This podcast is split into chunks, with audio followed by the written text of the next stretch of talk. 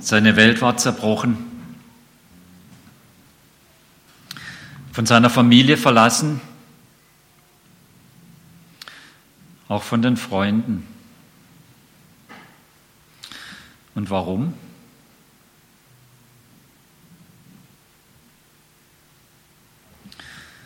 Weil der Regierungschef ihn töten wollte.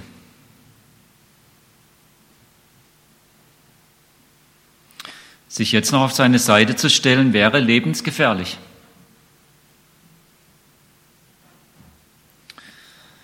Er war zu erfolgreich und deshalb wollte ihn der Machthaber töten.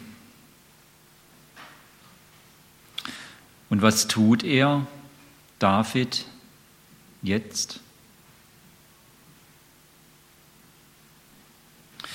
Er redet mit seinem Gott. Hören wir mal, was er sagt. Ich lese uns Psalm 57.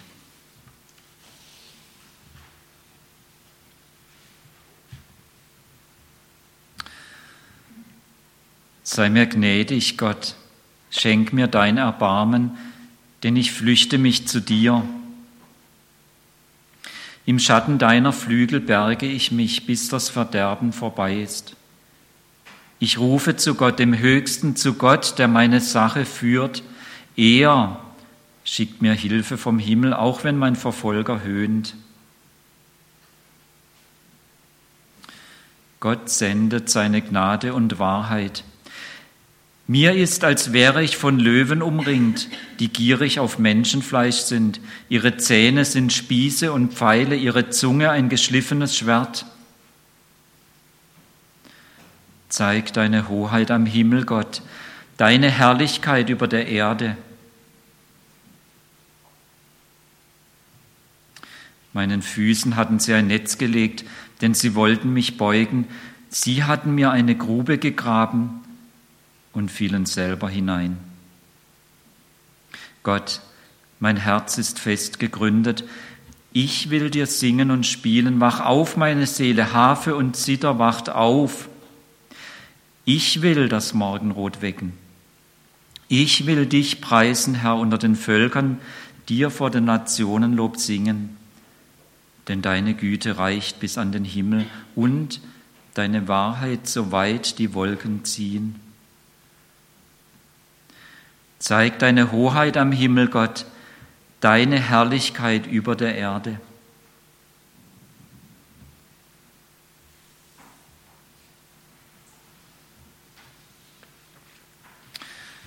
So redet David mit seinem Gott. Er selber aber sitzt in der Höhle. Wie gesagt, von seiner Familie verlassen.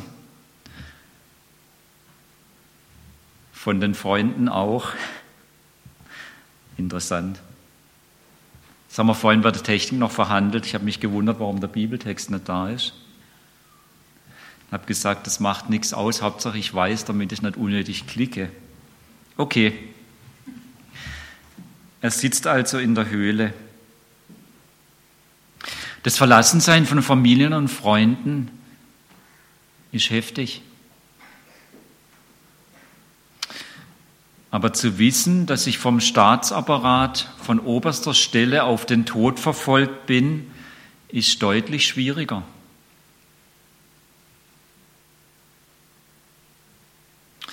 Aber das Schwierigste ist die Sinnkrise. Gott hatte ihm doch eindeutig versprochen, du David wirst König werden. Seine Wirklichkeit aber war die, vom regierenden König bis auf den Tod verfolgt.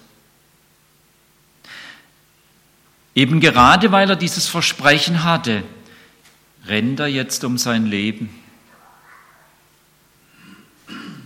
Das zusammenzubringen, das, was Gott gesagt hatte und das, was er tatsächlich erlebt, das war das härteste Teil an dem Ganzen. Wo ist Gott jetzt? Gott, was soll das? Und deshalb betet er auch, mir ist, als wäre ich von Löwen umringt, die gierig auf Menschenfleisch sind. Schon mal im Löwen in die Augen geguckt? Manche nicken. Ich habe es auch schon mal gemacht, aber nur weil die Gitterstäbe dazwischen waren.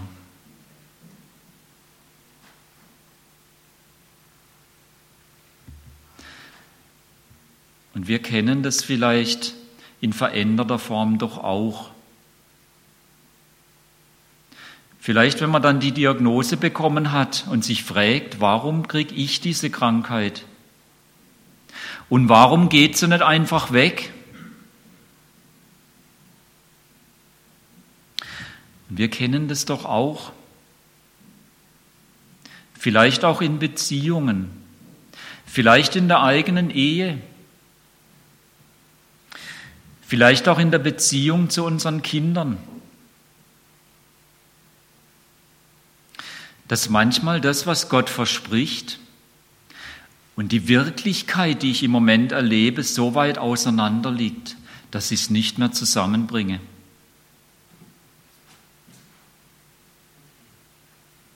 Wir kennen es vielleicht auch in der Gemeinde. Wir leben mit Jesus und erleben dann Dinge, wo wir das nicht zusammenkriegen, das, was Gott versprochen hat und das, was wir im Moment erleben. David ist also in dieser Höhle.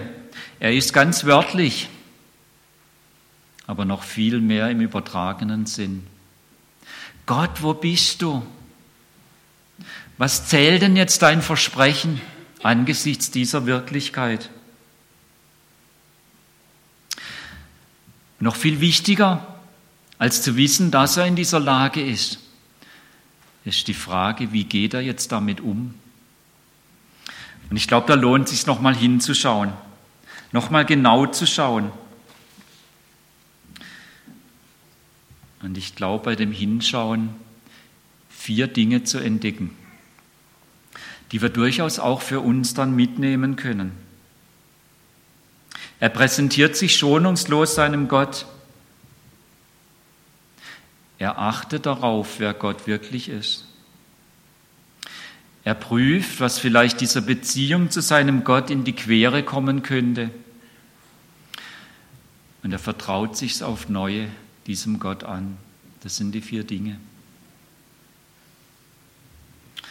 Zunächst, er präsentiert sich. Er sagt einfach ungeschminkt, wie es ihm ums Herz ist. Er formuliert, das Verderben greift nach mir. So erlebt er es. Oder nochmal dieses Bild von den Löwen. Ich bin wie von Löwen umringt und da sind keine Gitterstäbe dazwischen. Ich rechne damit, jeden Augenblick getötet zu werden. Das ist das, was er empfindet. Tiefste Angst, Todesangst. Und er präsentiert es seinem Gott ungeschminkt. Er beschönigt nichts. Er sagt, wie es ihm ums Herz ist. Das möchte ich hier von ihm lernen. Mich nicht vor Gott zu verstecken, meine Wahrnehmung nicht zu kaschieren, die Gefühle, die ich habe, zu formulieren, gerade auch dann, wenn ich das, was Gott versprochen hat und das, was ich im Moment erlebe, überhaupt nicht zusammenbringen kann. Und das könnte man doch als Lernziel mitnehmen zu lernen, mich ganz authentisch meinem Gott zu präsentieren, was auch immer ich gerade da entdecke, was in mir vorgeht, sei es jetzt was Gutes oder sei es was Böses. Und ich glaube, wir können hier ganz praktisch werden und so ein paar Praxistipps mitnehmen für dieses Präsentieren. Behalte nichts für dich. Lass es einfach raus vor deinem Gott. Tu nicht so, als würde das, was in dir vorgeht, zum Beispiel auch Hass, nicht geschehen. Steh dazu. Und tu das, was geschieht, nicht als unwichtig oder als geringfügig oder nicht der Rede wert ab. Stell das, was du an Unangenehmem und Unschönem findest, nicht als etwas Angenehmes dar.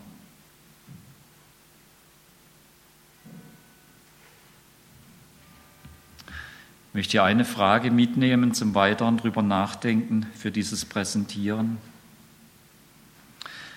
Was denke und fühle ich in diesem Augenblick?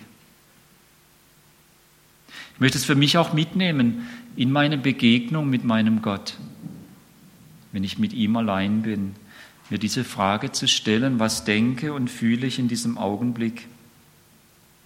Aber ich möchte es auch immer wieder mitnehmen in ganz praktische Alltagssituationen.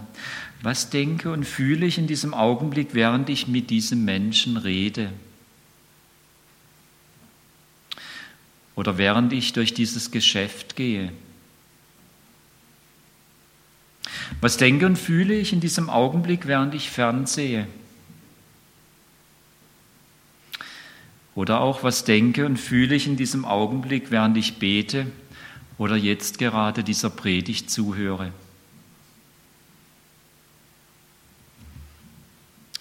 David präsentiert sich und ich möchte es von ihm lernen. Aber dann entdecke ich noch was Zweites bei ihm. Er achtet darauf, wer Gott ist. Er sagt, du Gott bist gnädig.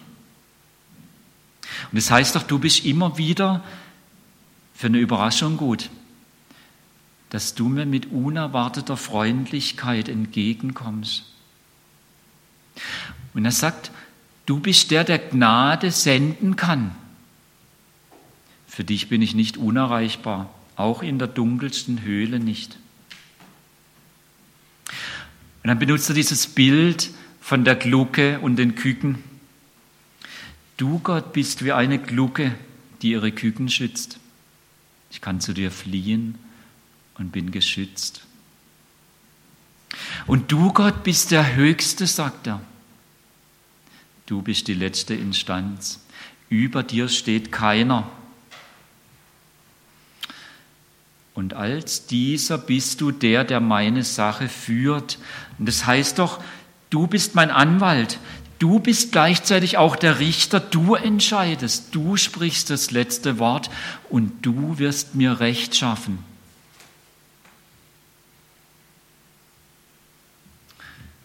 Darauf achten, wer Gott ist.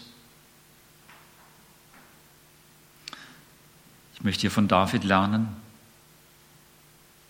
Und ich glaube, ein ganz gutes Lernziel, das hier David anregt, könnte sein, du lernst darauf zu achten, wer Gott wirklich ist. Als wie er sich in der Bibel vorstellt, wie er sich dort zeigt. Im Gegensatz zu dem, wie du dir Gott vorstellst. In Klammer, oft auch basierend auf den eigenen Lebenserfahrungen.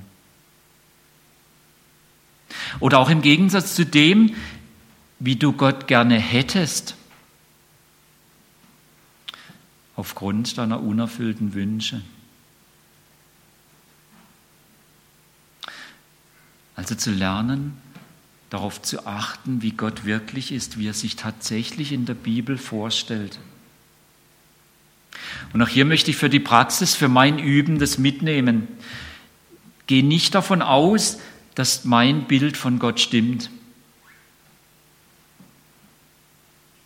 Einfach immer so ein bisschen ein Grundmisstrauen meinem Bild von Gott gegenüber mitbringen.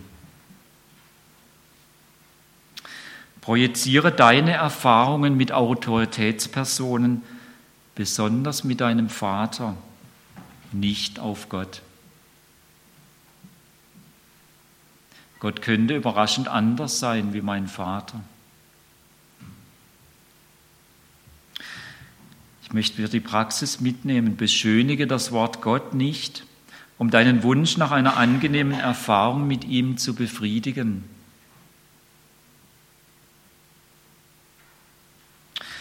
und glaube nicht alles, was du hörst, außer wenn Gott selber durch die Bibel spricht. Das gilt auch für so eine Predigt. Glaube nicht alles, was du hörst, außer wenn Gott durch die Bibel spricht, wenn er sich mitteilt, wenn du merkst, jetzt redet Gott. Und auch hier möchte ich mir eine Frage zum Weiterdenken mitnehmen. Welches Bild von Gott, welches Bild habe ich von Gott in diesem Augenblick? Welches Bild habe ich von Gott in diesem Augenblick, während ich ihn bitte, mich zu segnen? Welches Bild habe ich von Gott in diesem Augenblick, während ich mitten in dieser schwierigen Situation bin? Welches Bild habe ich von Gott in diesem Augenblick, während ich hier in diesem Saal auf diesem Stuhl sitze?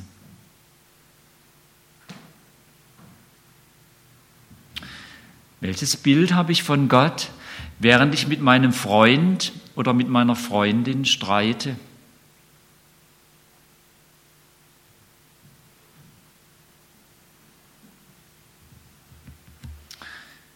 Ich gehe nochmal zurück zu David.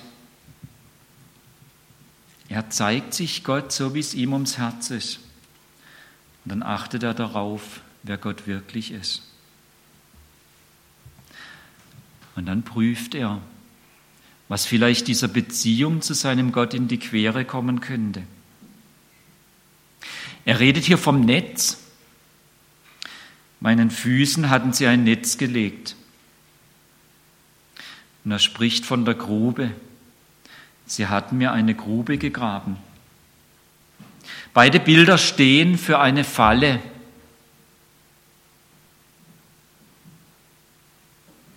Ich habe mich gefragt, was beschäftigt David hier, als er das betet? Ich weiß nicht, ob ich es hundertprozentig getroffen habe, aber ich habe den ganz starken Verdacht, es könnte sein, dass es sich um das dreht, was uns in 1 Samuel 24 berichtet wird. Da war er auch mal wieder in der Höhle. Vermutlich war es eine andere wie die Höhle, in der er dieses Gebet gesprochen hat. Und dann dann passiert was. Eben genau dieser Machthaber, dieser Saul, der ihn auf den Tod verfolgt hat, der musste mal. Der musste auf die Toilette. Und er geht in eine Höhle und der Zufall will es, dass David schon in dieser Höhle drin ist. Samt seinem Kernteam, wir wissen nicht wie viele Leute, aber er hatte einige Männer dabei. Und die ziehen sie natürlich nach hinten in die Höhle zurück, weil sie wollen von Saul nicht entdeckt werden und merken, der macht jetzt sein Geschäft. Und jetzt tippen die Männer von David ihn natürlich an und sagen, hey, das ist doch genau das, was Gott vorbereitet hat, jetzt mach ihm den Gar aus. So eine Gelegenheit kommt nicht wieder. Und wenn man dort liest in 1 Samuel 24, dann merkt man, dass David auch begeistert war, zumindest zunächst. Und offensichtlich hat er sich leise an diesen auf der Toilette sitzenden Saul herangeschlichen. Und es war ihm sogar möglich, ein Stück vom Mantel von Saul abzuschneiden. Aber genau in dem Moment, als er das tut, wird dort berichtet, es schlug ihm das Herz. Wir sagen im Deutschen, das Gewissen hat ihm geschlagen. Und hat auf einmal gemerkt, halt, das ist verbotenes Gebiet. Das ist Grenzüberschreitung.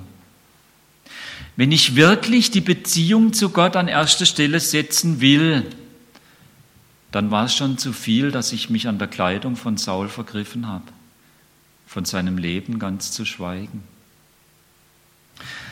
Und als ihm das Gewissen schlägt, trifft er die Entscheidung. Und entschlossen wendet er sich davon ab, den Saul umzubringen.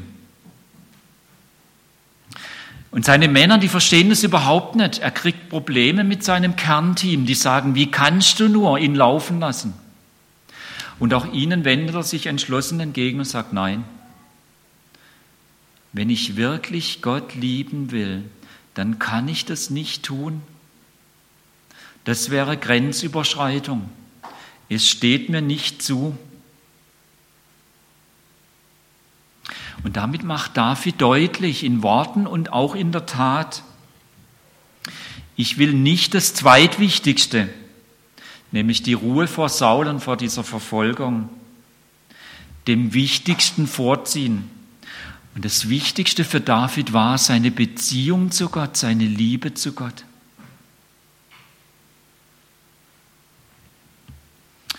Er hat geprüft und er hat sich entschieden, ich will nicht in diese Falle laufen.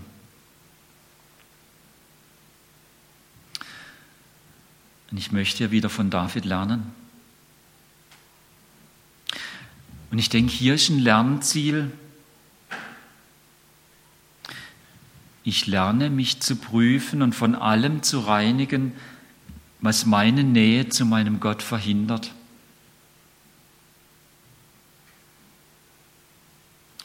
Und dies kann ich tun, indem ich ohne Ausreden oder Erklärungen die selbstsüchtigen Motive zugebe, die der Heilige Geist aufdeckt. David hätte in der Höhle da, wo Saul auf der Toilette saß und er ihn eigentlich locker hätte umbringen können, doch sagen können, der hat mich auf den Tod verfolgt. Es war nur recht, was ich gemacht habe. Und es hätten seine Leute akzeptiert. Und viele andere hätten es wahrscheinlich auch akzeptiert. Er wäre möglicherweise sogar gefeiert worden. Aber vor Gott wäre es nicht in Ordnung gewesen. Und die Beziehung zu Gott wäre an dieser Stelle belastet worden. Und als dann Gott ihm das Herz hat schlagen lassen, hat er es zugegeben und ist dazu gestanden und hat entsprechend gehandelt. Also das zu lernen, mich von allem zu reinigen, was meine Nähe zu meinem Gott beeinträchtigen will. Und das ganz praktisch zu tun, indem ich ohne Ausreden oder Erklärungen oder Rationalisierungen die selbstsüchtigen Motive zugebe, die der Heilige Geist mir aufdeckt. Für die Praxis wieder ein paar Tipps. Bemühe dich nicht einfach gut zu sein. Gelobe nicht nur Besserung. Halte anderen nicht ihre Fehler vor, bevor du deine eigenen ebenso schweren Fehler bekannt hast. Stell dein ich-bezogenes Verhalten nicht als verständlichen Fehler dar. Geh nicht davon aus, dass dein leidenschaftliches Engagement für das, woran du glaubst, unbedingt heilig ist.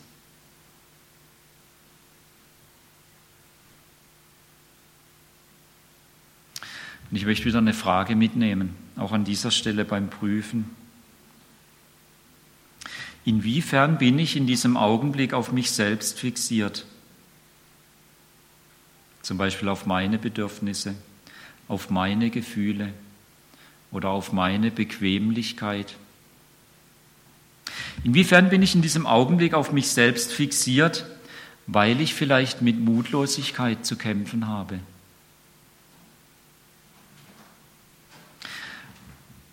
Oder inwiefern bin ich in diesem Augenblick auf mich selbst fixiert, weil ich die Spannungen mit meinem Ehepartner oder Freund bearbeite? Oder inwiefern bin ich in diesem Augenblick auf mich selbst fixiert, weil ich von meiner Gemeinde enttäuscht und gelangweilt bin?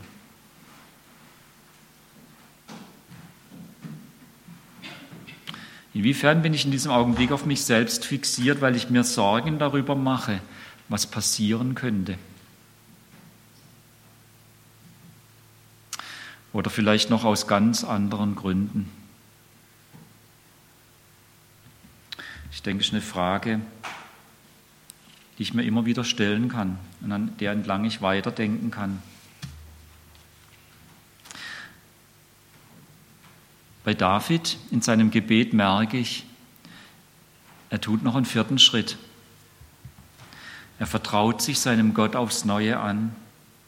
Er legt sein Leben neu in Gottes Hand. Und deshalb kommt er dann zu diesem dreimaligen Ich will.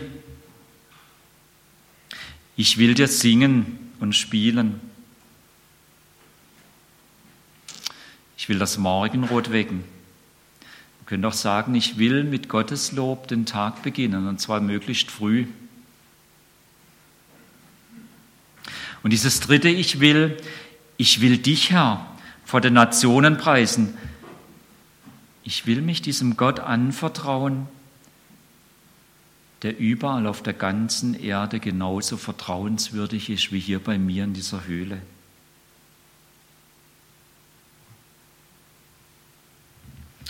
Ich will mich diesem Gott anvertrauen.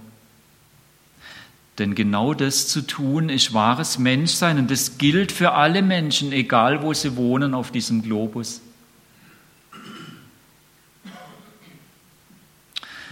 Und weil er sich so seinem Gott aufs Neue anvertraut, merkt er auf einmal, wie sein Herz und damit seine Haltung verändert sind.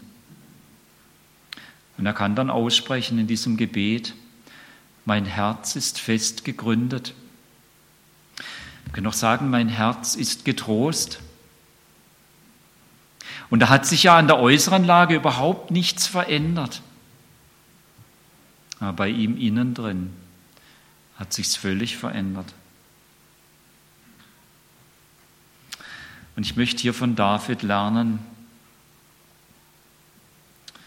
so als Lernziel, zu lernen, mich Gott anzunähern und mit der Zuversicht anzuvertrauen, dass das, was er mir geben möchte, auch das ist, was ich mir selber am meisten wünsche.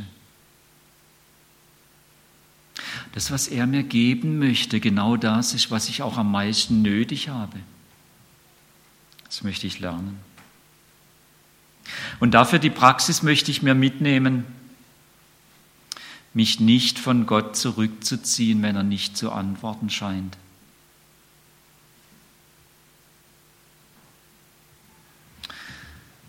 Ich möchte auch in der Praxis nicht mit Gott verhandeln. Verhandle nicht mit Gott. Es gibt kein anderes Druckmittel in Anführungszeichen außer Gottes unnachgiebiger, zärtlicher Liebe und deiner Sehnsucht zu empfangen, was er gibt.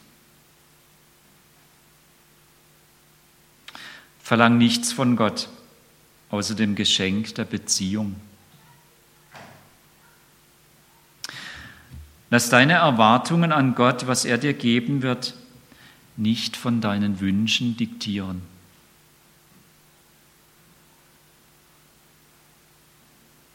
Die Frage, die ich mir hier mitnehmen möchte zum Weiterdenken. Was wünscht mein Herz sich am meisten? Ich weiß, es ist immer wieder eine schwierige Frage, das wirklich wahrzunehmen. Und doch ist es hilfreich, sich schwierigen Fragen zu stellen. Was wünscht sich mein Herz am meisten, während ich das Zusammensein mit meiner Familie und meinen Freunden genieße?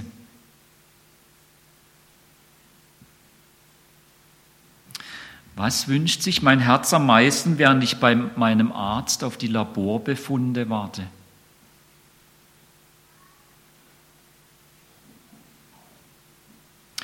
Was wünscht sich mein Herz am meisten, während ich von meinen Kollegen kritisiert werde?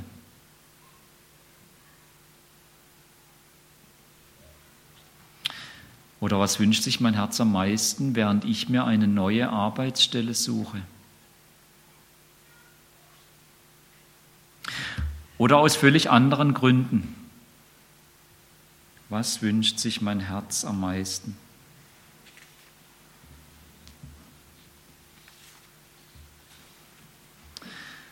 Vergessen wir nicht, David ist immer noch in der Höhle. Gleichzeitig erfährt er durch die Beziehung zu Gott tragfähige Zuversicht. Er weiß, egal wie das hier mit mir weitergeht, mein Gott wird schließlich auftreten und alles in Ordnung bringen. Das Wichtigste ist meine Beziehung zu diesem Gott. Diese Beziehung zu leben, auch jetzt in der Höhle.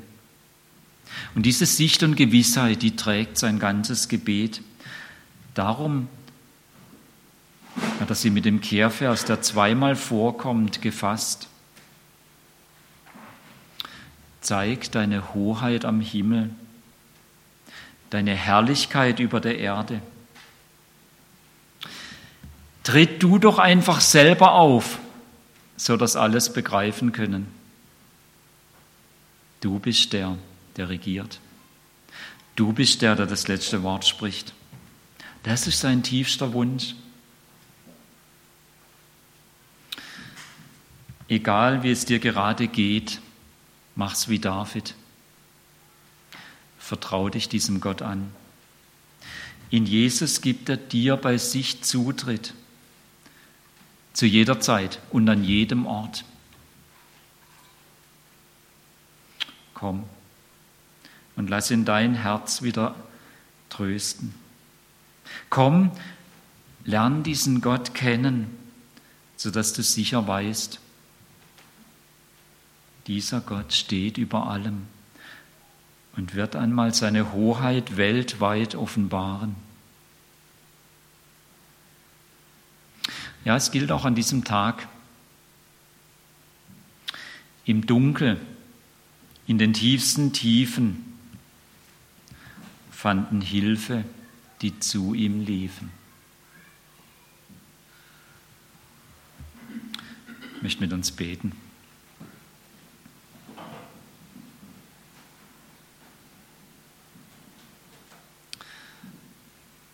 Herr Jesus, und manchmal, wenn wir so wirklich in der Höhle sind und nicht mehr darüber hinaussehen, fällt es uns besonders schwer wahrzunehmen, was wirklich in uns vorgeht. Lass uns hier von David lernen. Hilf du mir und hilf jedem von uns, unsere Gefühle wahrzunehmen und ehrlich in Worte zu fassen vor dir. Und gib uns immer wieder, dass wir darauf achten können, wer du wirklich bist. Und schenk uns durch deinen Heiligen Geist, dass wir prüfen können, was unsere Beziehung zu dir beeinträchtigen will. Und führe uns immer wieder dahin, dass wir uns aufs Neue dir anvertrauen. Vielen Dank dafür. Amen.